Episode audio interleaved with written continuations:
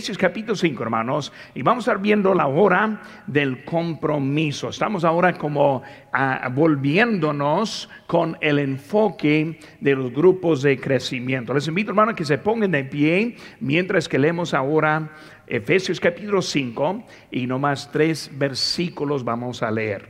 Versículo número 15 dice, mirad pues con diligencia como andés, no como necios, sino como sabios, aprovechando bien el tiempo, porque los días son malos. Por tanto, no seáis insensatos, sino entendidos de cuál sea la voluntad del Señor. Oremos, Padre Santo, Señor, gracias te damos por lo que estás haciendo en nuestra iglesia. Gracias te doy por la salvación que nos has dado y las oportunidades que tenemos para estudiar tu palabra. Y Señor, en ese momento te pido que tú abras nuestros corazones. Señor, ayúdanos a estar atentos al Espíritu Santo, quien quiere aplicar el mensaje a nosotros en esta hora. Señor, ayúdanos a salir de esta tarde más obedientes que como entramos. Y Señor, también los que están sintonizando, te pido en ese momento, Señor, que tú quites las distracciones de ellos, que no contesten el teléfono, que no vean otras cosas en la tele sino que pongan atención en la palabra tuya. Señor, bendices ahora, te pido, gracias por todo. En tu nombre precioso que te pedimos. Amén. Pueden tomar asiento.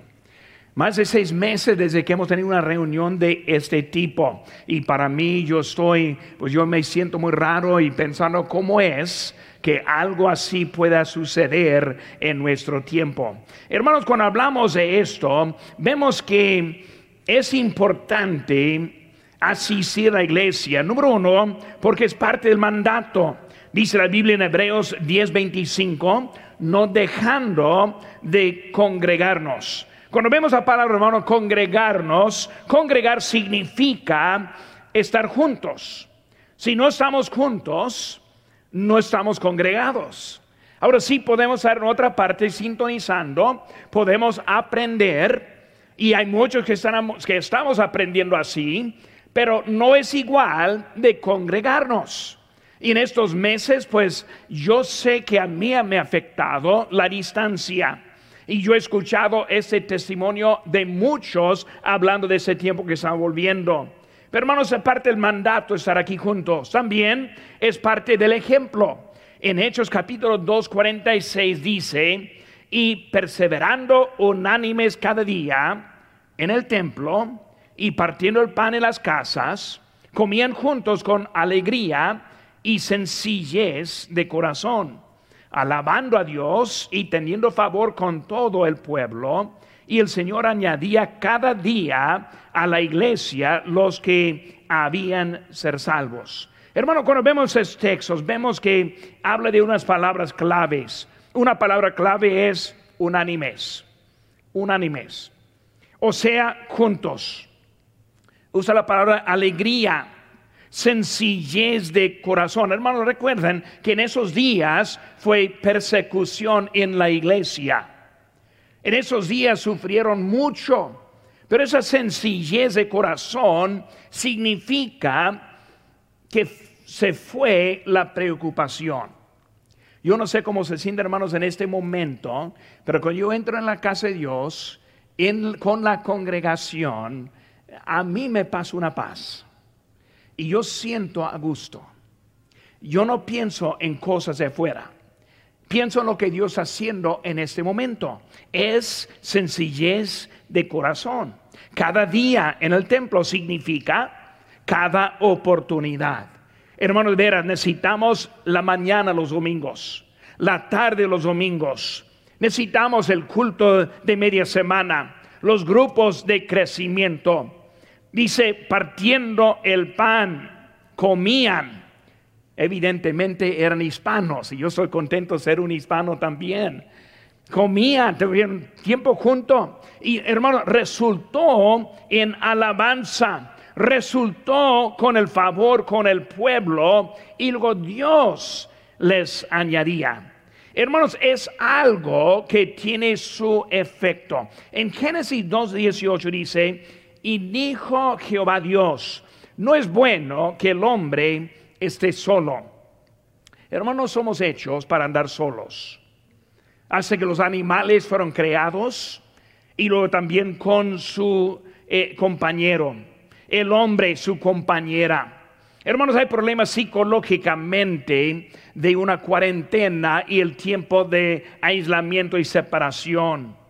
No solo psicológicamente, sino también espiritualmente. Empezamos a llegar de ser fríos. La apetía empieza a entrar, el desánimo y todo eso también tiene su efecto.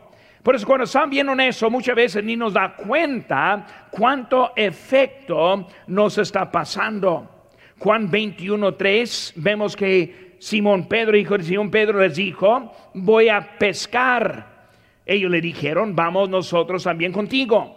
Eso pasó después de la crucifixión y Pedro se sintió esa separación del Señor Jesucristo ya no con ellos, y luego ese desánimo le ganó y volvió a la vida antigua. Hermanos, debemos reconocer la necesidad en nuestras vidas y también las vidas de nuestras familias. ¿Cómo volveremos a la casa de Dios? Hermanos, hay muchos que han sentido la ausencia, han extrañado los cultos y el compañerismo. Eh, hermanos, y, la presencia de muchos aquí representa eso no han faltado ninguna oportunidad hasta ahora en ese momento. Están listos y tienen ganas de estar. Hermanos, todos vivimos en un tiempo de preocupación. Cuando yo veo el mundo hoy en día, yo veo más preocupación que nunca y en muchas maneras y muchos medios. Algunos están preocupados por su salud física. Otros están preocupados por su por la obediencia civil. Algunos están preocupados por su vida espiritual. Y todos tomamos las decisiones basadas en nuestras preocupaciones principales. Hermanos, este debemos estar viendo, ya estamos volviendo para poder ayudarnos en nuestra iglesia. Hermanos, yo estoy, notando hasta con algunos de nuestros, eh, de nuestros hermanos que me preocupan me preocupan por su salud. Yo sabía, yo sabía cómo eran antes y los veo ahora diferentes, hasta diferentes físicamente como psicológicamente y obviamente también espirituales. Hermanos, necesitamos estar viendo. La semana pasada empezamos, el primer culto fue en, en línea, fue la visión. Y en la visión vimos que persistimos e, este, cuando hablamos, hermanos, de persistir, entendemos, hermanos, que la escuela dominical no es una guardería para niños, sino es algo para ayudar a los niños en su vida. Hay tentación de pensar que no es necesario, pero Timoteo persistió hermanos, ese joven y ese niño, después de tiempo, se hizo un, un predicador, predicador y pastor hermanos, fue importante. Paciencia, esperando la venida de Cristo. Queremos ser obedientes a Él sabiendo que su venida está muy cerca. Y luego terminamos con pelear. Luchamos en contra de la onda de este mundo. Luchamos para nuestro futuro. Hermanos, ahora sabiendo de la hora de compromiso, tenemos oportunidad tenemos un buen lugar. Yo estuve platicando con pastor Chapel esta semana y nosotros los hispanos de veras tenemos la mejor ubicación de, la iglesia. Aquí tenemos un lugar amplio y podemos ese, reunirnos muy fácil. Pero tenemos buen lugar, tenemos la verdad y hermanos, ya es tiempo. Ahora, en el bosquejo que tiene, hermanos, si lo tiene ahí en su celular, va a ver la primera cosa es aprovechar cada oportunidad. Aquí estamos, hermanos, en capítulo 5, versículo 15 dice, mirad pues con diligencia como andés, no como necios, sino como sabios. Por primera cosa, hermanos, aprovechar cada oportunidad. Nuestro texto dice que los días son malos. Hermanos, hay mucho que nos distrae de hacer la voluntad de Dios. Estuve haciendo algunos poco de estudio para esta, esta lección, ese mensaje, y hace que me sorprendí de algunas cositas, pero cosa que nos distrae de hacer la voluntad de Dios. Cuando hablamos de cosas, primera cosa que yo veo es, son las redes sociales. Dicen que el promedio de cada persona pasa dos horas, 24 minutos cada día en las redes sociales. Ahora, para los jóvenes, hasta nueve horas. Ahora vemos por qué están calificando en sus exámenes de la forma que califican.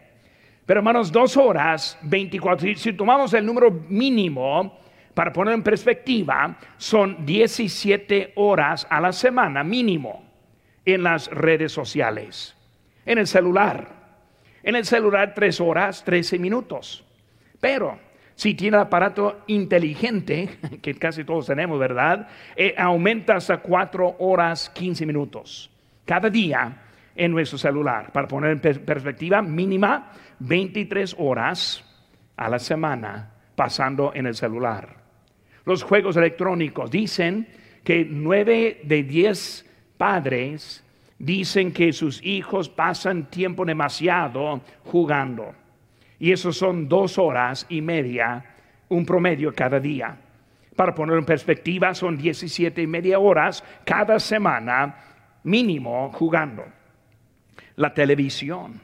La televisión están diciendo de 5 horas, 4 minutos cada día. E, es un promedio de 77 días al año, nomás pues ahí viendo este, la, televisión. Y para poner en, perspectiva, 35 horas y media a la semana mínimo viendo la televisión, casi el tiempo que está trabajando. Y hermano, lo, lo, peor de todo eso es que la mayoría anda gastando tiempo en dos o tres de las cosas que yo mencioné ahorita. Pero vemos lo que está robando y quitando nuestro tiempo. Hermanos, cada cosa que nos aleja de la presencia de Dios es cosa mala. Dice aquí en la Biblia, los, días, los días son malos. ¿Por qué está diciendo eso, hermano? Primeramente, no simplemente por la violencia, no simplemente por las protestas, no simplemente por lo que está pasando hoy en día, sino porque nosotros estamos gastando el tiempo que pertenece a Dios. Y ni nos, ni nos da cuenta lo que está pasando en la vida. Los días son malos, hermano. Jesús nos dice que Satanás es un ladrón y él nos quiere robar nuestro tiempo porque es la cosa más importante que nosotros tenemos.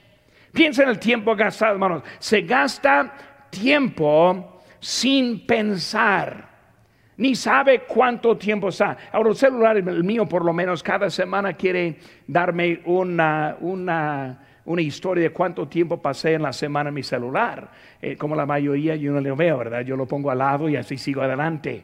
Pero hermanos, hay cosas que muchas veces ni sabemos cuánto tiempo estamos gastando de eso. Satanás siendo ladrón, hermanos, debemos cuidar lo que Dios nos ha dado. Salmo 90, 12 dice, enséñanos de tal modo a contar nuestros días, que traigamos al corazón sabiduría Hermanos, es tiempo evaluar cómo estamos gastando lo que nosotros tenemos. Ahora, más que nunca, durante esta cuarentena, nos ha enseñado cómo gastar hasta más tiempo. Muchos están encerrados en su casa por meses y lo que más va a hacer, aparte de gastar su tiempo.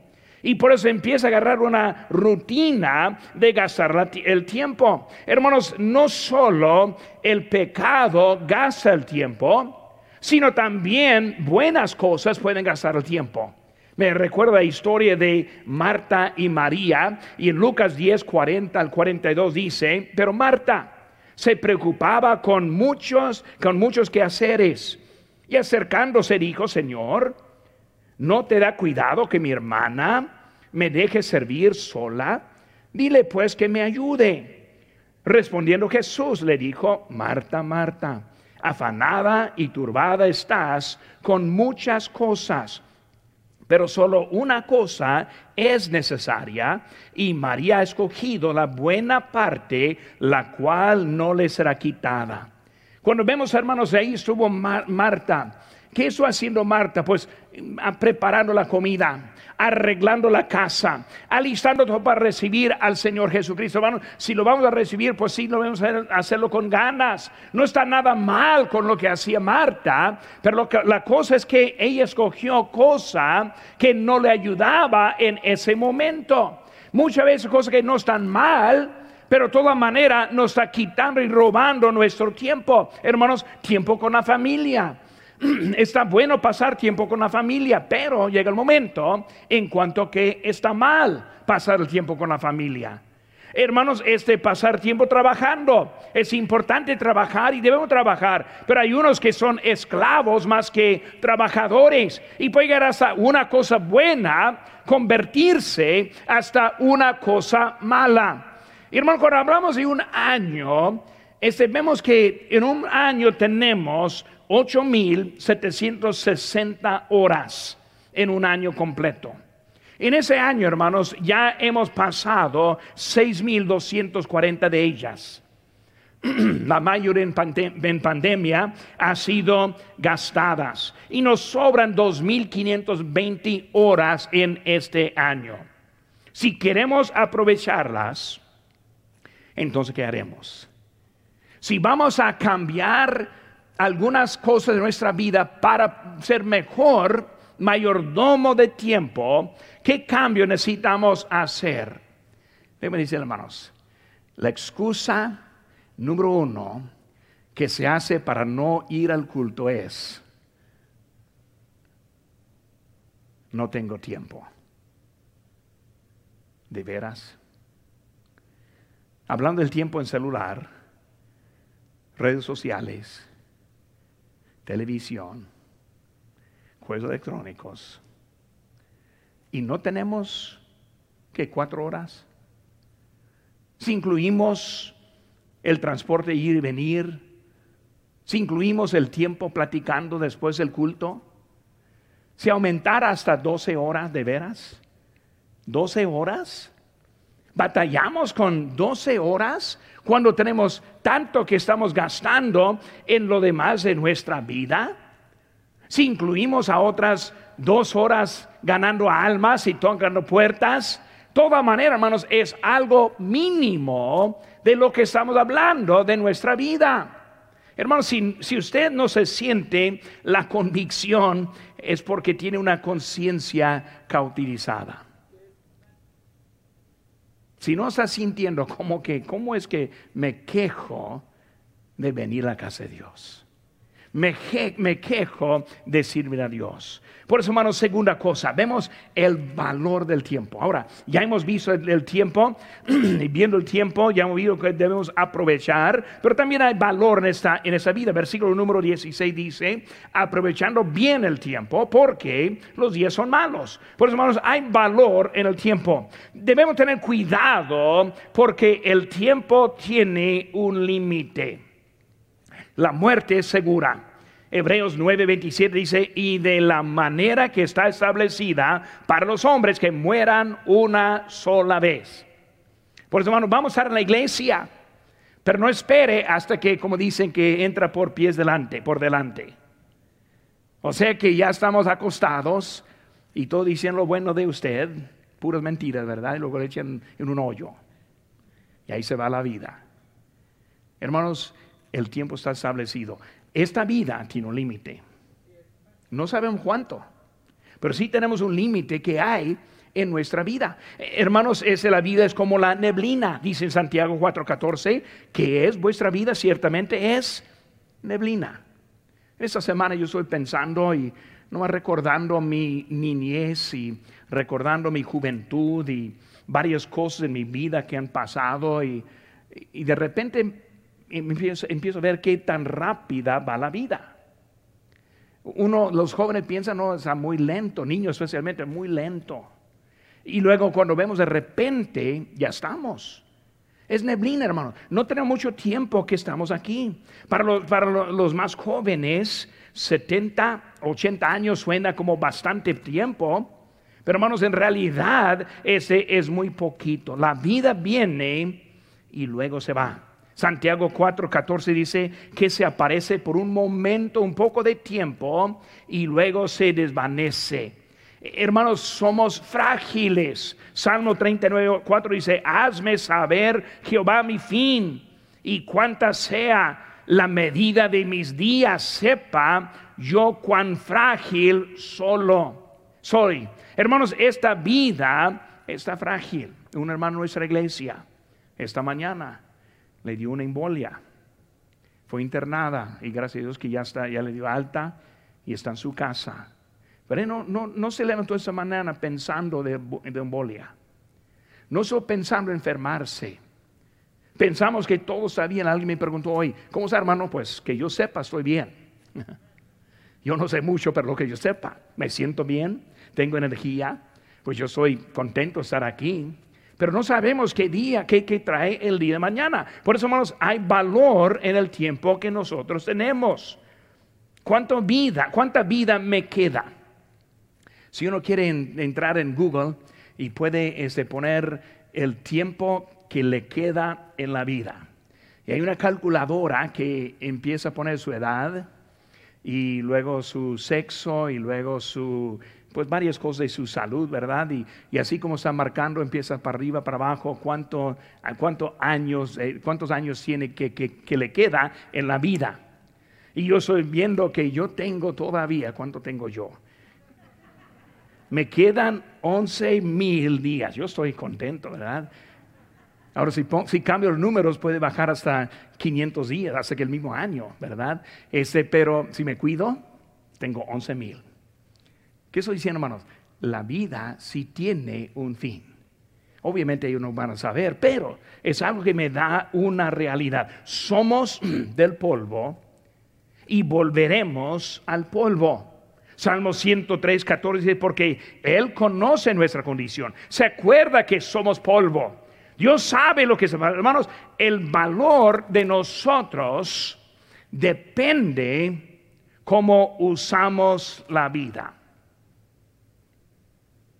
¿Cuánto valor para los que están en los juegos electrónicos horas tras horas? O en las redes sociales, o delante de la televisión o pasando tiempo en el celular? ¿Cuánto valor están ganando durante la semana cuando así se gasta la vida? Hermanos, el, el valor depende cómo está usando el tiempo, que, el tiempo que tiene. Hay gente de poco valor. Gasta todo en sí mismo, vive la vida de egoísmo, no tiene nada para nadie, ni hablando del dinero, ni hablando de los bienes, ni hablando del tiempo. Ya les he mencionado varias veces, yo creo, de un funeral que me impactó mucho. Yo siendo joven en México, cuando un señor me vino pidiendo que yo hiciera su, el funeral de su hermano. Y yo fui para oficiar funeral de su hermano. El único que fue presente fue ese hermano. Y nadie más. Y ese hermano me dijo que tengo prisa, por eso si lo puede hacer más rápido fue mejor para mí.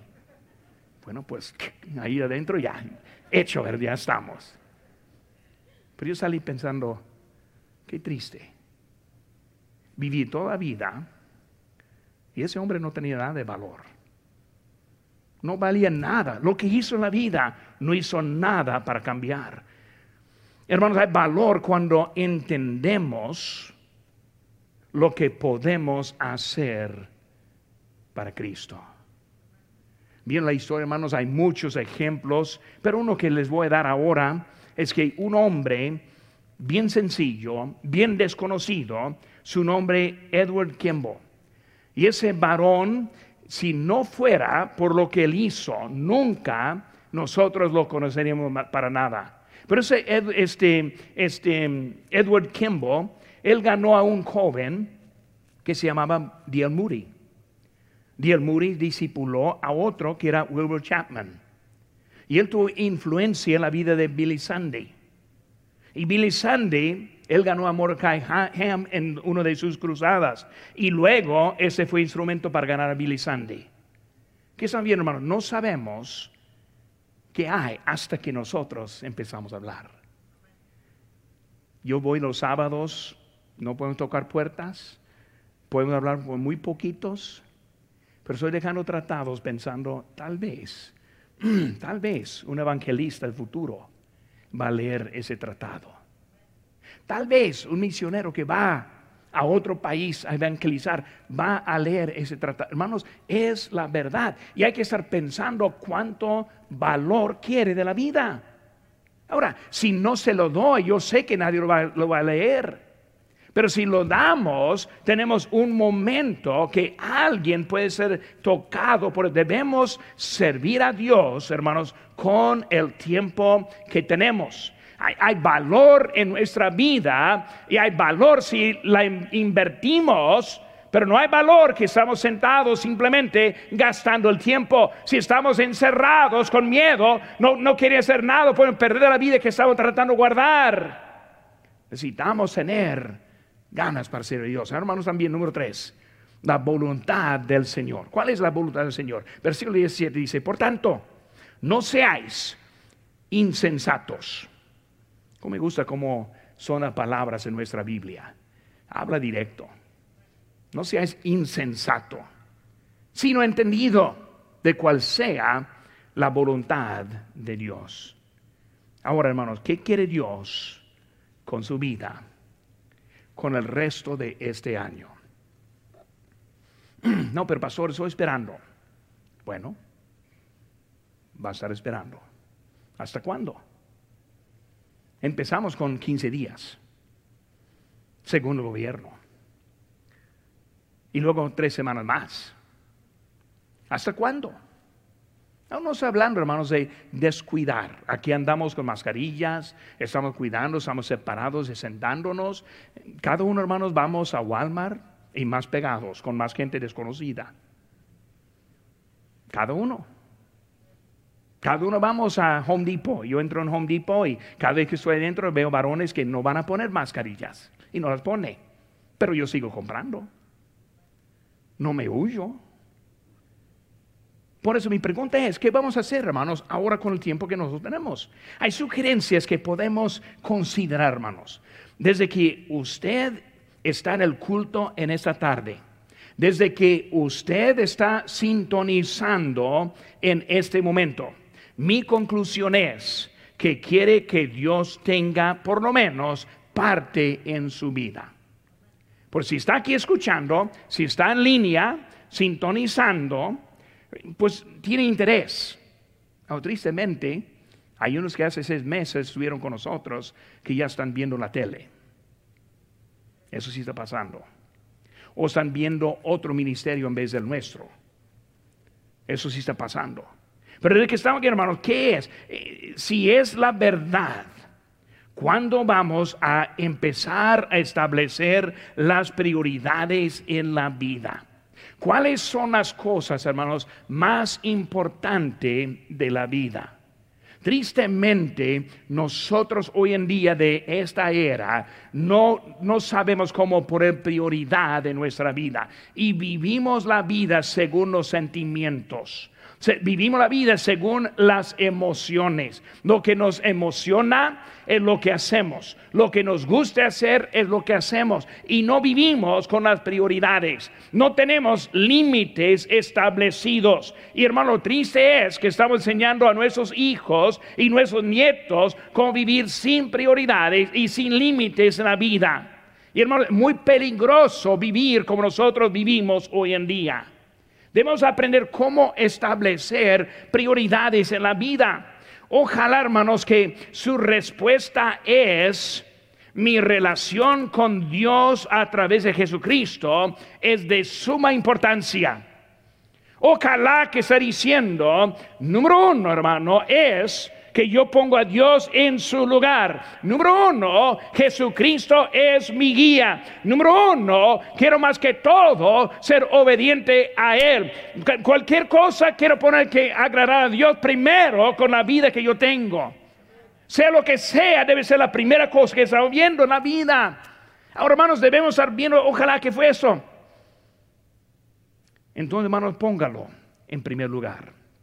Por eso, cuando viene el domingo a las 10 de la mañana, ni modo lo que está pasando, yo estaré en mi lugar en el templo. Ni modo. Los que están en línea, si no estás viéndolo en ese momento, si lo, tiene grabado para ver después, este domingo, hermano, no lo grabe, sino a las 10 de la mañana, estar escuchando y listo para escuchar a Dios. No poner a Dios en su tiempo, ponga su tiempo en el tiempo de Dios.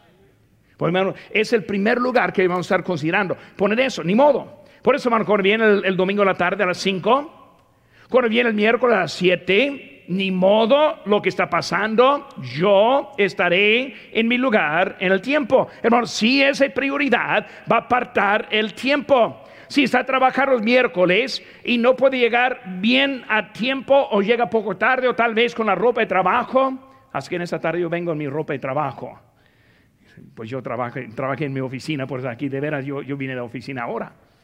Pero hermano, si viene ahora, yo le doy permiso, entre. Aquí estamos, es, es un lugar importante para apartar. Pero pastor, estoy cansado. Nunca he escuchado eso, pobre Bethany. Ella me dijo el otro día que quería dormir, pero yo predico muy duro, muy, muy fuerte pero pastor, estoy muy cansado. Bueno, si viene hermano, no le voy a dar martillo, ni pico, ni pala. Puede nomás sentarse. Bien. Voy a respetar su cansancio y puede entrar simplemente a sentarse. Ni, ni vamos a darle silla metálica, sino silla cómoda. Pues, hermano, ¿Qué estoy diciendo, hermano? Nuestros, nuestras excusas muchas veces no valen. ¿Qué estaría haciendo en la casa en ese momento? Dormido, yo lo dudo. Aplicando el tiempo de la televisión. Aplicando tiempo en el celular. Yo sé lo que estaría haciendo. Por hermano, ¿qué estoy diciendo? Ponerlo. Si ese prioridad, hermanos, aparte el tiempo. Hermanos, debemos apartar cada día para orar y para leer la Biblia. Su familia necesita sus oraciones, hermanos. Eh, sus amigos, su iglesia, hermanos, su pastor, el pastor Chapley y su servidor. Necesitamos las oraciones, hermanos. Los misioneros. ¿Sí recuerda que estamos apoyando misioneros? ¿Puede nombrarme uno?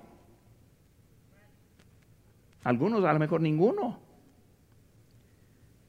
Si no puede nombrar a ninguno, no está orando mes que entra vamos a tener una conferencia misionera. ¿Para qué? Para ayudarnos, recordar, volver la prioridad. La hemos perdido en ese tiempo de cuarentena, de pandemia. Ya no estamos activos como antes éramos. Vamos a apartar el tiempo el sábado a las nueve y media para estar aquí y ganar almas. Hermanos, me encanta ese tiempo. Cada, cada sábado yo busco a alguien con quien no he ido y yo quiero ir. Si usted viene, si nunca ha venido, dígame y puede ir conmigo, yo le llevo. Pero ponga zapatos que puede caminar, porque yo voy a caminar. Pero ¿por qué no? Si es de prioridad, ¿por qué no apartemos el tiempo en eso? Hermanos, el tiempo va rápido. Debemos aprender cómo vivir. No solo vivir, sino vivir hoy. No esperarlo, sino ahora. Hay dos enemigos de la vida. Un enemigo es remordimiento. Y siempre hay alguien, yo, yo conozco a unos, ya vienen nombres en mi mente, viven en remordimiento. pastor, ojalá que hubiera, y luego empieza la lista. No lo hizo y ahora se siente mal. No cambia mucho hoy en día, pero se siente mal del, del pasado. Remordimiento, y el otro, hermanos, es ansiedad temores por, temores por lo que viene al futuro. No, pero pastor, sí hago esto. Eso me va a pasar. Y por eso vivimos en cosas que están en contra de la vida verdadera que hay. Hermanos, debemos aprender cómo vivir. Alguien dijo una vez, la vida es lo que sucede mientras haces planes para hacer otras cosas. Cuando hay que, tu vida está en la lista. Yo tengo mi lista aquí. Un día voy a hacer. Pues la lista es muy buena, pero ¿qué está haciendo hoy? Ah, mi celular o juegos electrónicos, o vi la tele. Pero un día, Pastor, soy de acuerdo. Cuando ya salgamos de esta pandemia, yo voy a volver a ser activo en la casa de Dios. Ojalá. ¿Quién sabe? Muchas veces esperamos. Pero pastor, algún día, cuando viene la vacuna,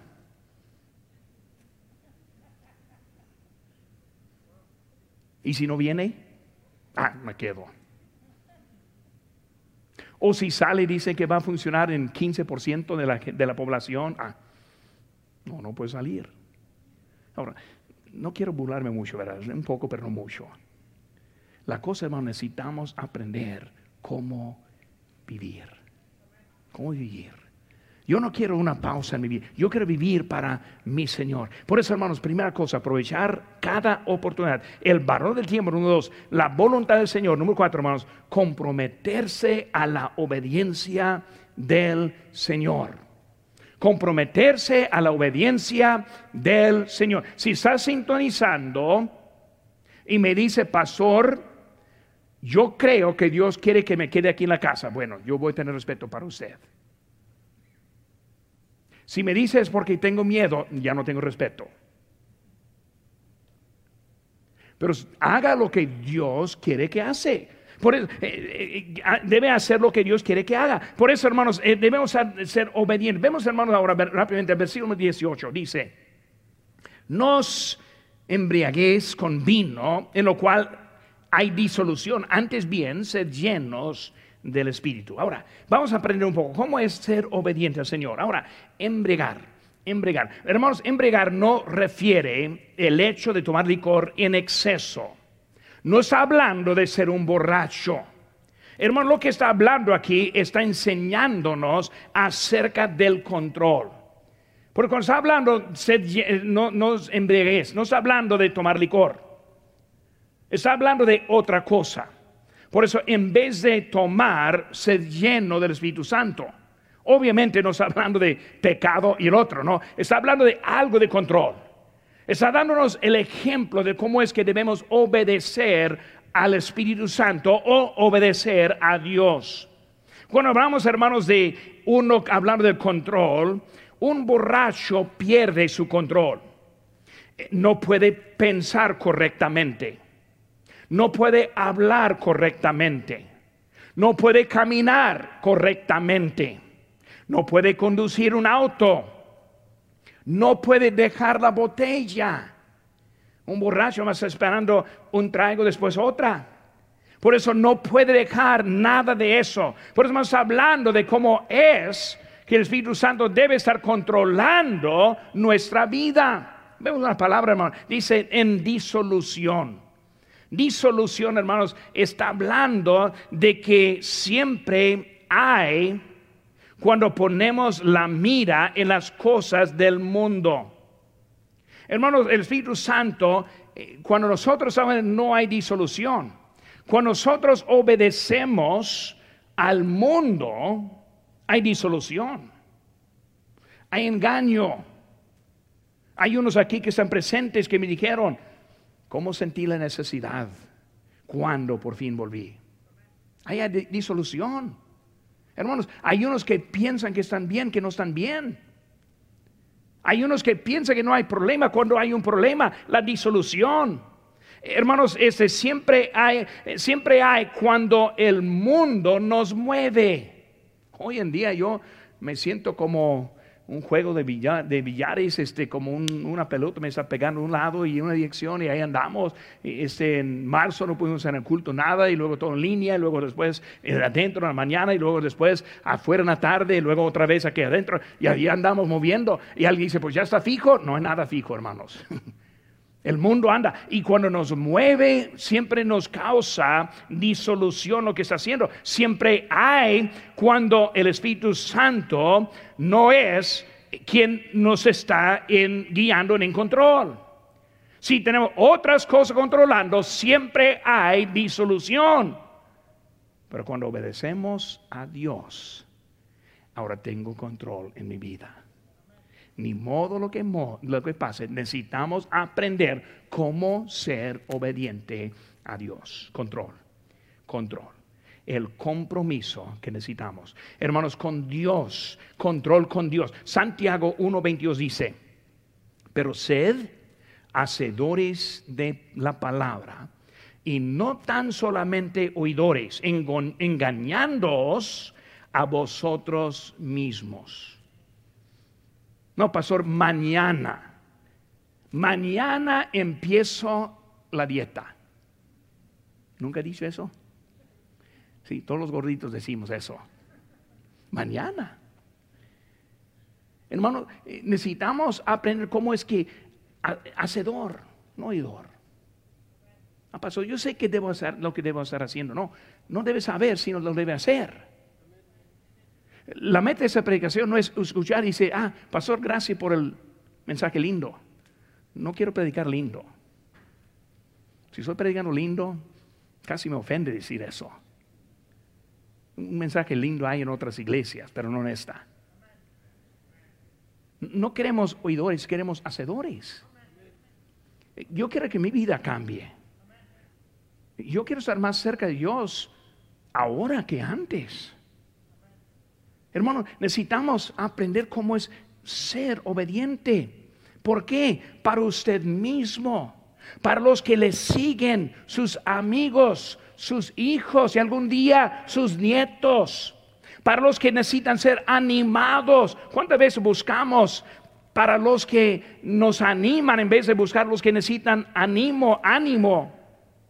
Con nuestra iglesia necesitamos el ánimo.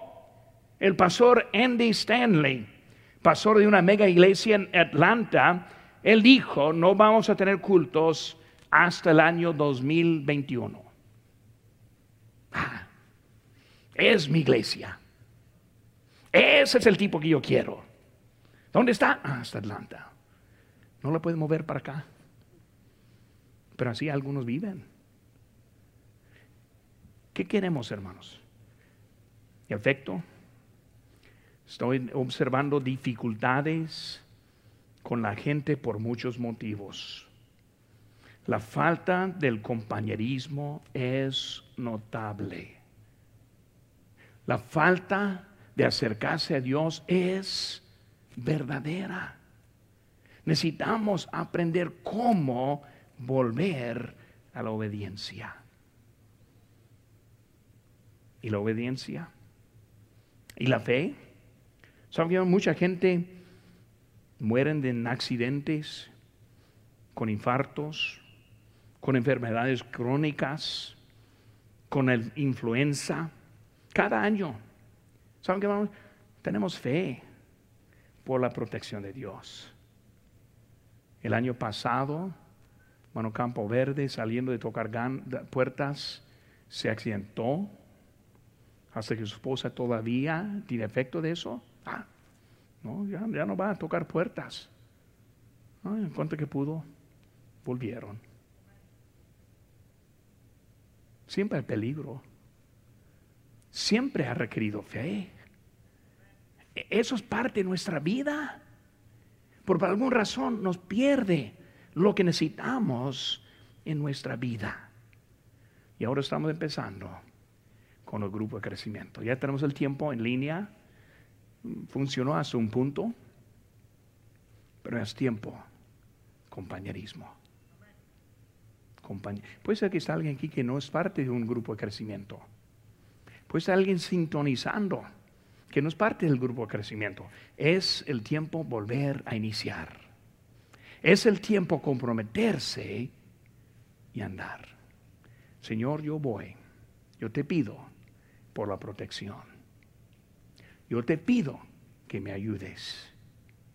Hermano, vamos a volver a iniciar.